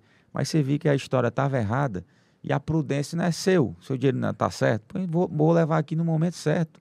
Você a tem esse dia de volta. A gente decide aqui, porque agora não dá para decidir. Estão fazendo a diligência aqui, te joga até isso. E ele, louco? Dá, dá continuou no pé. Entendeu? Mas aí a gente já joga essa assim, ó. Aqui não dá para resolver nada em rua. Vou aprender. Se o dinheiro está correto, tem nota, tem tudo, o dinheiro sai amanhã. Nesse, nessa trajetória, uh, tu já topou com um deputado que você sabe com quem que você está falando? Não, com, depu, com deputado. Deputado, vereador. De, vereador já, um bocado. Um bocado. Já. Mas não tem o que fazer. Mas como é a abordagem? Eu, eu não imagino, cara, ah, um delegado de polícia falar: Ó, oh, sou vereador. Não, não, tem, não, não chega a ter uma ameaça, mas a pessoa, ó, oh, sou fulano tal, tem uma situação aí, como é que resolve, não sei o quê. Eu digo, não resolve, já está resolvido, já foi feito o procedimento, já está feita a oitiva de todo mundo, já estou comunicando aqui pro juiz. Você fala agora com o juiz, a gente tira sim. E ponto. E ponto, não tem conversa. Nosso trabalho é esse, investigar e prender. E a gente gosta de prender, é uma das coisas que eu mais gosto. vou liberar, vou ajeitar, não. Cara, isso é muito louco, é, porque... É, é, quando a, é, o mundo que a gente vive hoje, né, é, essa superlatividade, superexposição, vamos falar assim, né, das redes sociais, meio que dá direito a muita gente a, a ser superlativa em determinadas situações, né? Você não pode fazer isso comigo que eu vou te expor, ou eu tenho um portal que vou eu vou te vou te expor de alguma forma. E boa parte dessa turma não entendeu ainda que existe legislação para isso, de internet inclusive, é. né? É, é meio louco sobre isso, né?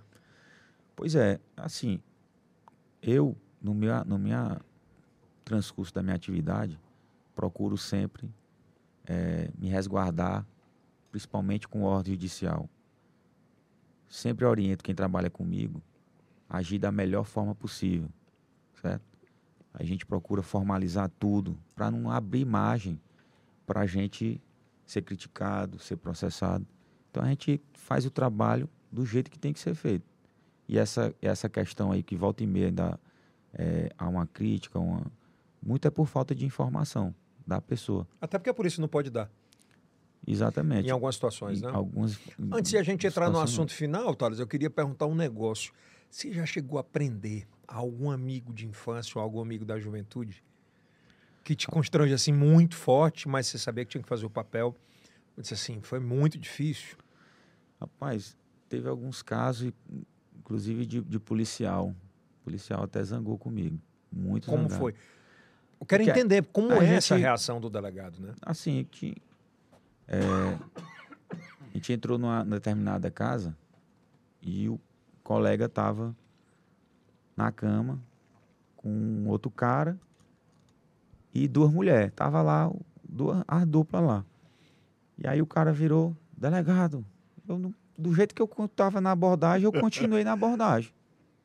Delegado que continue a abordagem. Deita aqui, passa para lá. Porque eu não sabia o que estava acontecendo, não sabia que ele estava lá.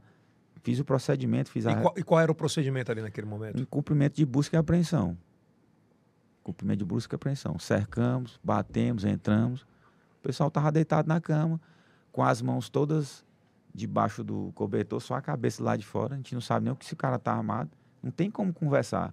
É abordar procedimento, depois que, que esfria ali a diligência, que dá para conversar. Mas no Mas começo, o, a- o que era o procedimento? Era drogas? visando apreender drogas. Não foi apreendido, mas teve esse constrangimento. E teve algum que tu chegou a aprender?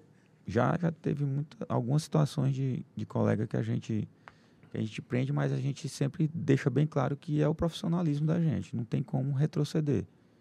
Tem, tem diligência que a gente sabe 100% quem, quem, quem é o alvo.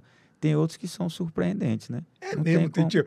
Tu vai pra, pra norte assim, aparece o cara. Parece o cara, o cara fica querendo falar e fica com um pouco de vergonha também, né? Porque tá vendo ali a situação, mas não tem como voltar pra, a- atrás, não. É ir pra frente e prender. Segue. Exatamente. Eu ia fazer uma pergunta melhor, não fazer. Mas vamos pra frente. Delegado, para a gente fechar, eu acho que é um, um assunto preponderante hoje no, no, no, no que a gente está vivendo. Acho que nem no mundo, nem no Brasil, é no mundo mesmo, que são os massacres nas escolas, ah, que são muito, muito difundidos, principalmente pelas redes sociais, pela Deep Web, im- im- impressionantemente, né? Inclusive, existe uma, tanto nos Estados Unidos quanto no Brasil, uma briga e uma força muito grande para retirada de perfis imediatamente. Isso não se consegue ainda. Isso é muito triste em relação a isso. E o senhor está no meio agora ah, participando de uma investigação sobre alguns atentados aqui no Piauí, ou alguns possíveis atentados. Como é que funciona uma investigação como essa? De fato, o que é que existe? E de fato, o que é que é fake news? É, aqui nas- essa semana passada, Semana Santa, a gente recebeu muita informação. Por exemplo, essa aí foi uma que a gente recebeu. Mas como é que chega para o senhor? Chega pelo meu Instagram, chega no meu WhatsApp, que é muito, difu- é muito difundido, né? As pessoas conhecem a gente devido à exposição da, da profissão. E muita gente confia e manda mensagem. Mães preocupadas, professoras. E me recebi muito direct eh, dessa, dessa postagem aí. O certo é que a Delegacia de Repressão, Repressão aos Crimes de Informática, de Internet, prontamente, prontamente, conseguiu identificar dois adolescentes, certo? E fez o procedimento de acordo. Qua- o, que é que eles, o que é que eles faziam e, de fato, o que é que eles fizeram em relação a isso? A po- a postagem de ameaça, né? Um, um fez o material, um criou o perfil, certo? E fez a divulgação no- nos stories. E chegou, foi, foi amplamente compartilhado, gerou aquele pânico. E a, a, a DRCI, no caso, o delegado Mácula, o delegado Cleides, prontamente instauraram o procedimento e conseguiram identificar dois adolescentes. Alegaram bullying, Um de 12 e um de 14 anos? Exatamente. É, com- disseram que já comunicaram aos professores, os pais, e não teve resolução. E a título de ameaçar, amedrontar, fizeram essas postagens. Mas eles sofriam bullying. Suf- Eles relataram isso. Relataram isso. E aí você vê, tem a questão familiar, são, a gente viu que são jovens, de certa forma, dentro de uma situação de vulnerabilidade. Falência familiar. A gente acredita que sim, pelo que a gente observou, no que foi é, formalizado, né, as oitivas, inclusive, na presença de, de parentes das crianças, né, dos adolescentes. Ah, num, nesse primeiro momento, a gente não vê, pelo menos nesse caso, é, uma perspectiva de concretizar. De um execução ato. mesmo. Foi do- mais um assim. Chamar atenção. Chamar atenção. É Certo? muito fake news também. Muito fake news. Tem umas páginas que foram criadas recentes só no sentido de é, Replicar, né? criar um pânico, certo? Mas o que a, a mensagem principal para essa para esse tipo de ocorrência que a, a, a tecnologia, o que a gente dispõe hoje, a gente vai atrás, a Polícia Civil vai atrás. A Delegacia de Repressão a Crimes de Internet, ela foi muito é, fortalecida na época que o Anchieta trabalhou lá. Que é um né? extraordinário Um delegado, cara né? muito bacana, nota 10, cidadão, cara Trabalhador. Exatamente, muito preparado. E aí, essa nova equipe que está lá está mantendo e aprimorando esse trabalho que o Anchieta fez lá na, na DRCI. Então, hoje, a gente tem capacidade operacional de apresentar as respostas. Tanto é que, em um tempo bem hábil, a gente conseguiu, assim, em tese, solucionar essa ocorrência que a gente está tratando aqui. É bom a gente tra- ah, trazer dois aspectos importantes para a nossa audiência entender. Por exemplo, uma coisa é um jovem que não tem pai ou tem e não dá atenção, que não tem mãe ou tem que não dá atenção, que quer chamar a atenção de alguma forma e proporciona um momento de pânico gigantesco. Correto? De um outro lado, a gente tem um cara que é psicopata, que é Isso. capaz de fazer realmente isso, de ir lá e matar por várias situações e tal. E eu queria que o jovem entendesse sobre esses dois aspectos. Como é que a polícia trata esses dois, né? De porque eu- acredito que o procedimento seja só um, e o que isso pode resultar na vida dele. Exatamente. O adolescente, é, por mais que a legislação é, seja não seja da- tratada da mesma forma que uma pessoa maior de 18 anos, mas tem consequências para esse adolescente. Procedimento é instaurado, ele é conduzido para a delegacia, pode ser sub- submetido a medida de segurança, certo? Tudo isso vai restringir a liberdade dele. Isso vai piorar a situação dele. Um adolescente que é para estar estudando, se qualificando, vai ter toda uma problemática em cima dele por conta desse ato. E a, o- a pessoa que é maior de idade, acima de 18 anos, pode responder por uma série de crimes, por essa questão dessas ameaças, de planejar e de impor, de incutir esse medo nas pessoas. É, uma outra relação que é muito importante a gente tratar, Kilson. O procedimento, como senhor é muito de campo, de ação. No- eu estou tentando lembrar o nome do, do termo que eles usam nos Estados Unidos, de quando há um, um, um cara desse que, que comete um ato de atrocidade como essa. Eles falam muito que eles já sabem que vão morrer, então eles fazem o procedimento esperando encontrar com alguém armado. Estou tentando lembrar o nome agora, eu não consigo lembrar sobre isso. É, na mente humana, né? para a polícia, como preparo e como anteparo, eles já estão preparados para aniquilar aquele alvo, para não matar mais gente? Como é que é, é o estudo sobre isso? É, recentemente, nos Estados Unidos, teve um caso que o autor do ataque foi neutralizado, né? No Brasil também, se eu não estou enganado, no Rio de Janeiro, teve um caso que o sujeito foi, foi neutralizado. Hoje, hoje, nós estamos, é, a nível até mesmo de governo federal, fazendo protocolo para atendimento dessas ocorrências.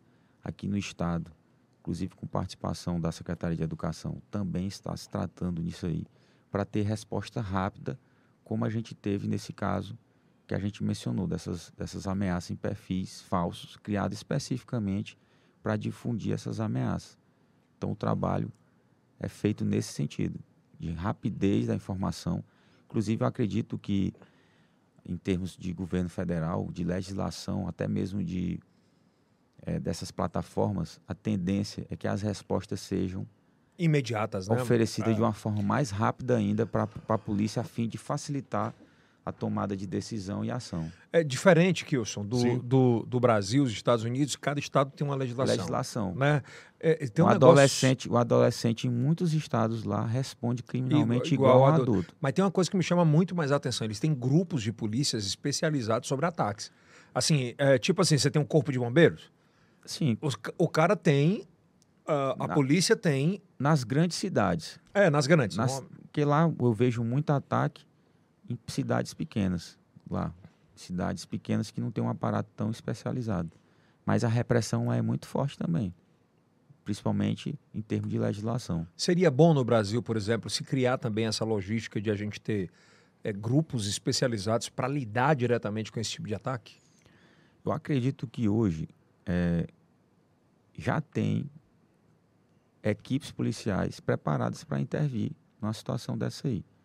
Na Polícia Civil, a gente tem a CORE, tem, tem pessoas treinadas para fazer uma entrada no ambiente daquele. Assim como a Polícia Militar também tem um BOP, que se precisar os caras se garantem. E fazem... conseguem adentrar. Tranquilo. Mas precisa agora, agora, de uma comunicação mais específica Mais, mais rápida isso. e tudo para poder intervir. Mas a, a, gente acredita que tem gente Mas, mas seria um, uma resolutividade sobre isso, né?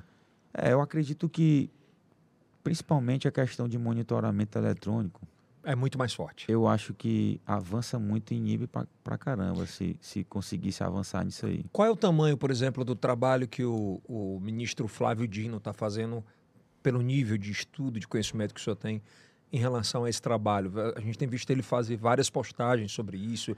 É, qual é o tamanho desse trabalho do Flávio Dino em proteger, por exemplo, as famílias nas escolas? Eu acredito que a principal fonte, a principal foco do trabalho é a integração. Porque aí não é um caso só de polícia. A polícia aí é o último, o, era para ser o último. Tem a escola, tem que melhorar, tem a família que tem que melhorar, a, a, a sociedade que tem de acolhimento. Então, a polícia é o último. Eu acredito que se avançar na integração de todo mundo que funciona, que tem que funcionar no sistema de educação, a tendência é evoluir de forma positiva. Eu entendi, mas eu, eu, o meu questionamento é porque assim, você não via muito isso ainda no governo Bolsonaro de alguém falar explicitamente sobre isso né, de união entre as forças, de, de força de batalha contra as milícias digitais. E hoje a gente tem um norte, que, na minha opinião, é, é o ministro Flávio Dini que tem enfrentado isso. Eu acho que, que é importante realmente. A informação é, é uma ferramenta. Uma grande arma. Né? Uma grande arma. Eu acho que não digo uma, uma, restrição de informação, mas a gente tem que ter uma, uma, legisla, uma legislatura que permita um, um, assim, um controle, uma responsabilização. Hoje a pessoa fala o que quer e a gente não vê muita, um resultado assim mais prático de punição. A, pessoa reitera. Né? A gente tem, tem vários, mudado, né? vários né? exemplos né, nesse sentido. Eu acredito que, que fazendo a gestão da informação, ele conseguindo a integração da, de todos os segmentos que tem que agir nesse, nesses casos e a questão do gerenciamento da informação é o principal, integração e o gerenciamento da informação. Isso é anda, tudo. Né? Exatamente. É eu acho que conseguindo é, melhorar isso aí, avançar nisso aí, eu acho que não só nessa área que a gente está tá tratando, mas em vários segmentos vai possibilitar melhores resultados. Bom papo, okay. hein, Keus? Muito bom. Maravilhoso. Show Eu espero bola. que não seja a primeira vez que você vem aqui, que você venha mais vezes. Bora. a gente conversou quanto tempo ali? Quase uma hora e meia já. E, e eu acho que é fundamental para a gente entender um pouco sobre. A, a gente gosta muito de assistir séries sobre submundo do crime, mas é bom entender também sobre o submundo da investigação. Que para mim é muito mais, ah, muito mais apaixonante que o som. É verdade. É muito Maravilha, bom. Você é. sair, você sair de um, de um nada assim de, de informação para um, a solução de um caso é a melhor coisa. É... Que eu falo que a gente leva luz onde ninguém está enxergando. E a ciência é muito próxima disso, né? Exato, exatamente. Venha facilitando em vários, vários casos. É importante demais. Tecnologia, hoje você vê o investimento que está sendo feito na questão da microcomparação balística, banco de dados de, de... É absurdo. Rapaz, aquilo ali com o tempo, com o tempo, vai se obter muitos resultados, que à medida que vai cadastrando as armas, os projetos que são apreendidos, vai gerando um banco de uhum. dados, entendeu? Igual a digital. É e vai ser assim, né? Vai ser absurdamente. Eu só Exatamente. queria fechar essa entrevista com uma pergunta que eu tenho muito, muita vontade de fazer. Ah, às vezes no programa de televisão não tem um, para quem não sabe, a gente o tempo é muito curto, né? Um programa de televisão há mais de 20 anos e eu tenho muita vontade, uma curiosidade de saber sobre a reação real disso. Como é que é, é você prender alguém de tanto pouca aquisição financeira ou como alguém que tenha muita aquisição, aquisição financeira, que ele chega como o grandão intimida a polícia, e como é aquele cara depois de seis horas trancadinho ali na, na cela, que já sabe que vai descer para o presídio. Como é que é a mudança desse, desse cenário? Psicológico. Ah, do momento que você aborda e com o transcurso do tempo, a pessoa vai baixando a guarda e vendo que vai para o xadrez. Aí não adianta ser filho de, de, de quem for, ter o que for. A aplicação da lei faz a pessoa baixar a guarda, com certeza. Me, me dá um exemplo, assim, sem falar nomes, para não prejudicar ninguém. Ah, já teve caso de é, empresário que a gente fez a condução de querer humilhar os policiais, falar que ganha tanto, que faz isso, viaja não sei para onde. Já teve muitos casos. Mas tipo, casos... quando ele vai preso, aí que, que ele começa a olhar e falar o quê? Rapaz, o que você ganha não é isso, eu tenho isso, meu relógio. Até de relógio eu já escutei. Mas, tipo, na hora que o cara tá lá, trancadinho, 12 horas, aí ele já começa a falar o quê? Aí já por favor, queria fazer uma ligação. Você ah, pode. No momento minha, da oitiva, né? Minha mulher tá ali fora. Você poderia deixar entrar. Aí a gente, como a gente não tá se vingando do cara, a gente, rapaz, a gente vai deixar aqui e tal, mas só daqui a pouco e tal. Mas a gente. E choro? Choro tem também muito. O cara, do nada, ele entendeu que a ficha caiu. Já vi, já vi é, policial é, no caso, bandido, matador de gente, quando vê que está preso. Que não é policial, que estava tá travestido de é, policial. Já vi, pessoalmente mesmo, cara chorar igual uma criança. Na hora que viu que a investigação era bem feita e que não tinha como ele escapar. Chorar igual uma criança. Tanto é que, quando começou a chorar, sair da sala para conversar com os colegas, tá vendo aí? Chorando igual Ele falava o que ele gritava? ameaçava, fazia tudo. Por conta do histórico de ser matador. policial. É mesmo? É. Mas chorou igual uma criança. Sem citar nomes, porque.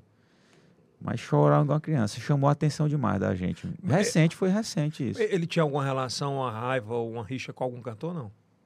Não, não é esse aí, não. É, não. Ele já sabe quem é, já. Não é esse. Não, é não, é outro. É que ao longo do tempo já, a gente já aprendeu alguns policiais, alguns muito valentões, mas esse aí chamou mas bem a atenção. Mas dói não cortar a carne?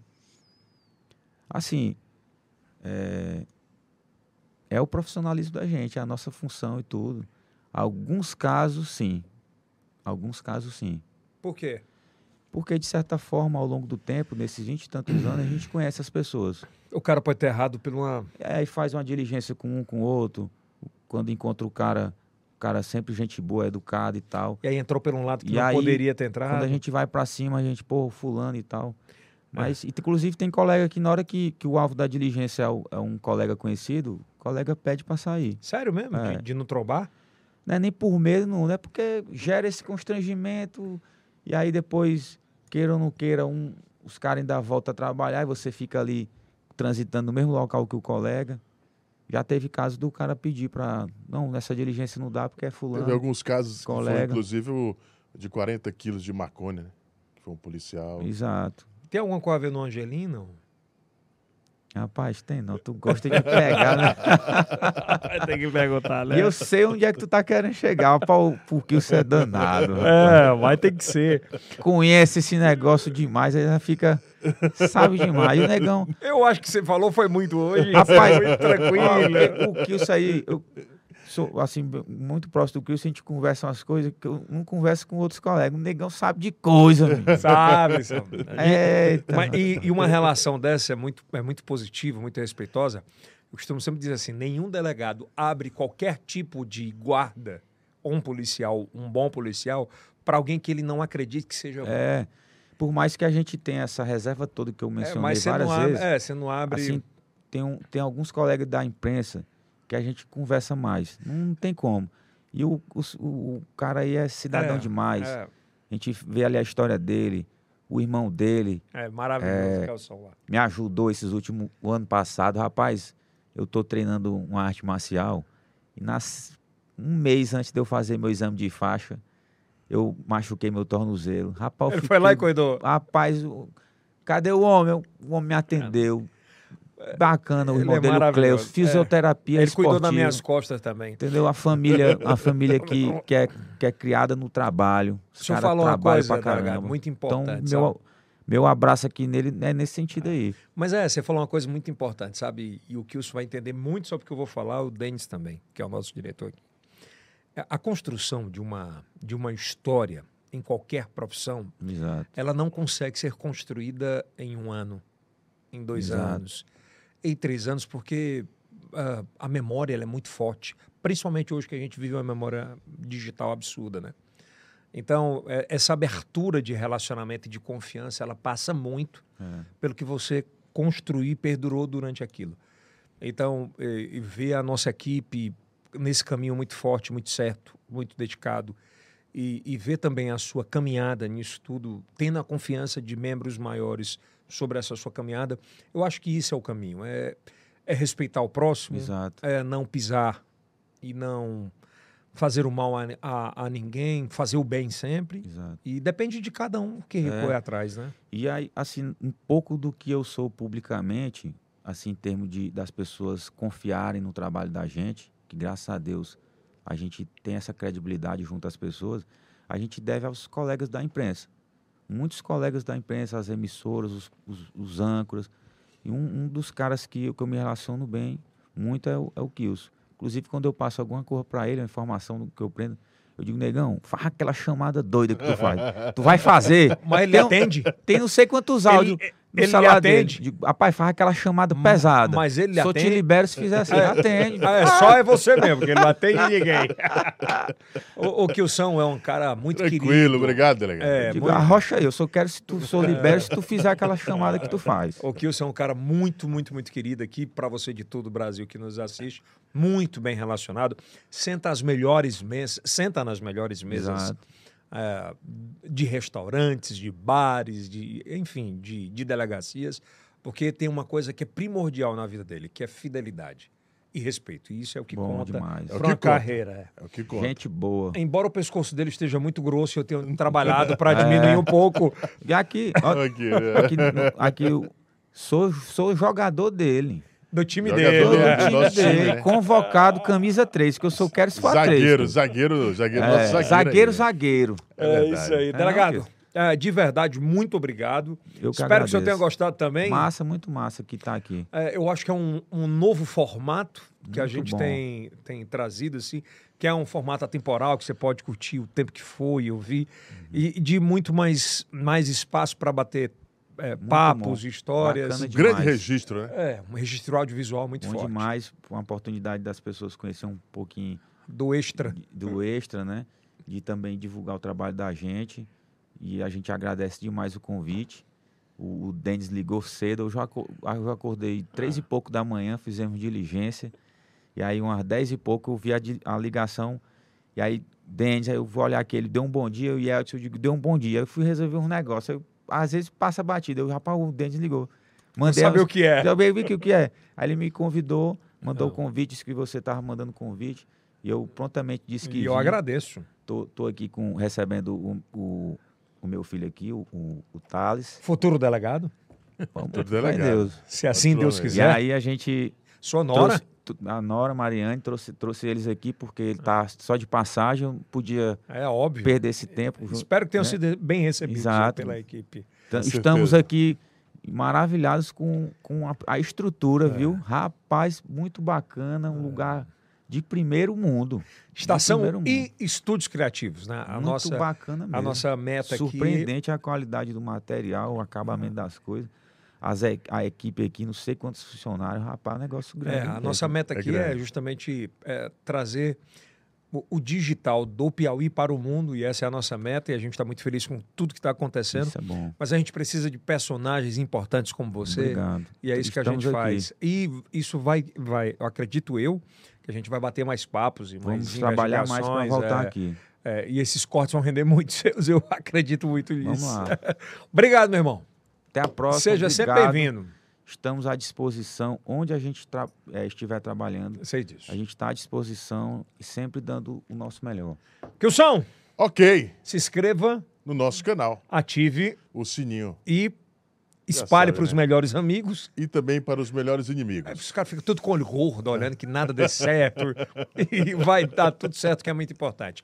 É o primeiro podcast em TV aberta para todo o Brasil, todos os sábados às 10h30 da noite, no TikTok. Vai no Google, digita lá IELCast. E se a preguiça do Alisson deixar, nós vamos estar aí sempre nas plataformas digitais em áudio para todo o Brasil. Isso é IELCast do Piauí. Para o mundo! Até a próxima.